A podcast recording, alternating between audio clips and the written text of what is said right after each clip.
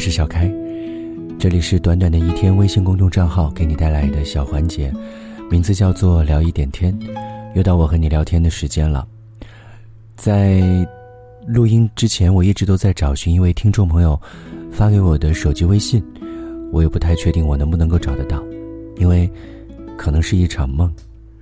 后来找到他的微信之后，发现果然，经常都会有很多的听众朋友在凌晨三四点钟的时候，可能他们睡不着觉吧，可能他们心情不好吧，就会给我发微信。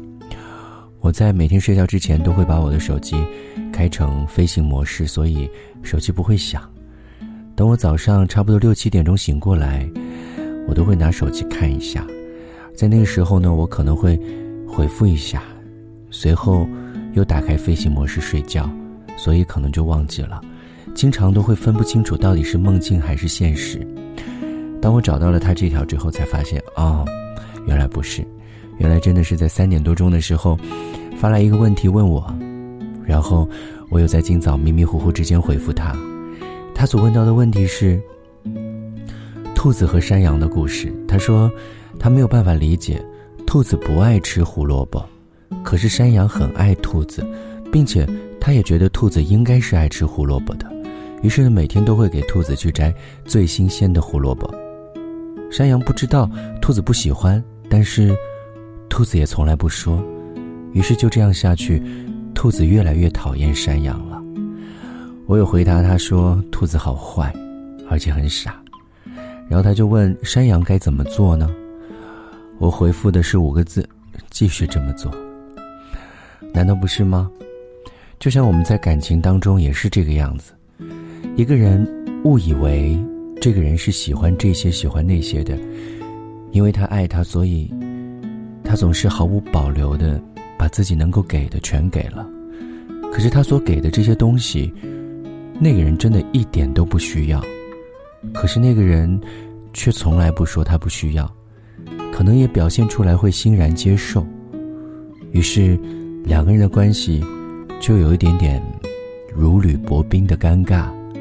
在这种过程当中，嗯，受益方一直都沉浸在自己的快乐里面，而被受方，你可以说他是隐瞒，你也可以说他是欺骗，当然你也可以说他是无奈，因为别人的好意，有的时候不知道怎么样说不。我觉得。这也是一个没有道德的事情。如果别人给的不是你想要的，请你主动的说不，并且尽早的说不，不要耽误别人的时间，也不要浪费自己的感情，因为这样的话就像兔子一样，每天都会讨厌山羊一点点，直到最后，实在没有办法忍无可忍的时候，可能就是两个人要走散的时候了。我在生活当中是一个会比较喜欢去照顾别人，也会比较喜欢对生活当中很多人好的人。我也觉得自己是一个比较喜欢察言观色、善解人意的人。我觉得我经常会给很多别人需要的东西，但是我也曾经有给过别人，我以为是他想要，或者我以为。不会拒绝，或者我以为对他很好的东西，可是到最后会有发现，可能这些真的不能给太多，或者说从开始就不应该给，因为这真的不是别人想要的。我们如果爱一个人，有的时候总是会和盘托出，总是会义无反顾、毫无保留，而这经常可能会带来到的。是给双方共同的伤害，所以很多的事情，请在一开始的时候就告诉我。如果你不想要，为什么还要接受呢？我想对你好，是我想对一个可以懂得我的人好。如果这个人并不懂得我，我不想再对你好了，或者说，是你真的不需要我对你好。不过，永远都不要灰心丧气。